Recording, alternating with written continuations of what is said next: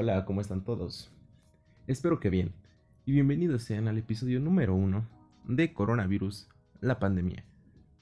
En el episodio de hoy hablaremos de efectos y datos muy generales sobre el fenómeno coronavirus. Empezamos.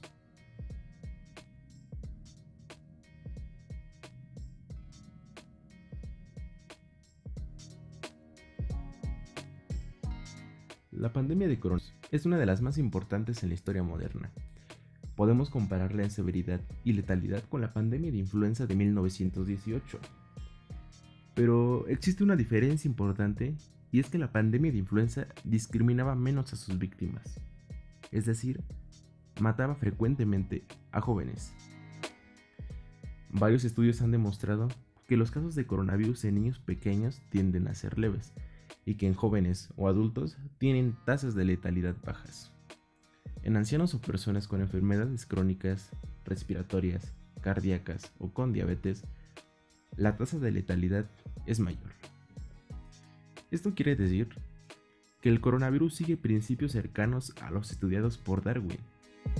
Así es, y es el caso de la selección natural, la cual afecta principalmente a los más débiles a los más ancianos y a los crónicamente enfermos, lo cual es muy triste y sigue siendo grave. Esto es el coronavirus o COVID-19, que a principios de enero, cuando apareció en la ciudad de Wuhan, China, había solamente 59 personas infectadas. Y ahora, cuatro meses después, afecta a más de 900.000 personas en 115 países diferentes y con más de 40.000 muertes. Por supuesto que esto ha movilizado a todos los gobiernos e instituciones, desde el nivel local hasta el internacional, y no deja rincón sin infectar en el mundo actual, desde el deporte y la política hasta la vida social y familiar.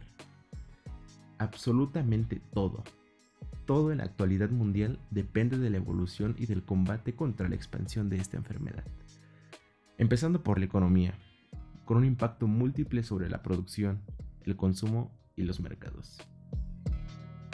Un ejemplo muy claro es el del mercado del petróleo. Rusia y Arabia Saudita se han involucrado en una guerra de precios a la baja como respuesta a la caída del consumo del petróleo. Esto conlleva a efectos desestabilizadores en economías, en este caso, exclusivamente petroleras o gasísticas, tan frágiles como las economías de Venezuela, Argelia o Angola. Independientemente de nuestra nacionalidad, posición económica, sexo, religión y cualquier tipo de diversidad, todos tenemos algo en mente. Y es la siguiente pregunta. ¿Cuándo va a acabar? ¿Hay alguna respuesta para esto? Claro que la hay. De hecho, hay dos. Una de ellas es que la epidemia muy probablemente va a acabar o a disminuir significativamente en la medida en que la población se infecte. Y esto va a provocar que el nivel de inmunidad de la población aumente, por lo cual, cuando hayan pasado un par de olas epidémicas, una gran parte de la población se habrá ya expuesto. Y para seguir diseminándose esta pandemia, se necesita que una parte elevada de la población sea susceptible. Es decir, que tenga la capacidad de adaptarse a ella. La otra respuesta es que también es bastante probable que existan para entonces antivirales que combatan el coronavirus. En otras palabras, habrá cada vez más opciones de prevención y tratamiento. Así que por el momento, hay que seguir siendo muy cuidadosos por al menos un año más. Pero debemos de recuperar la normalidad prudentemente para que las consecuencias en la economía de los hogares no sean mayores que las consecuencias de una enfermedad.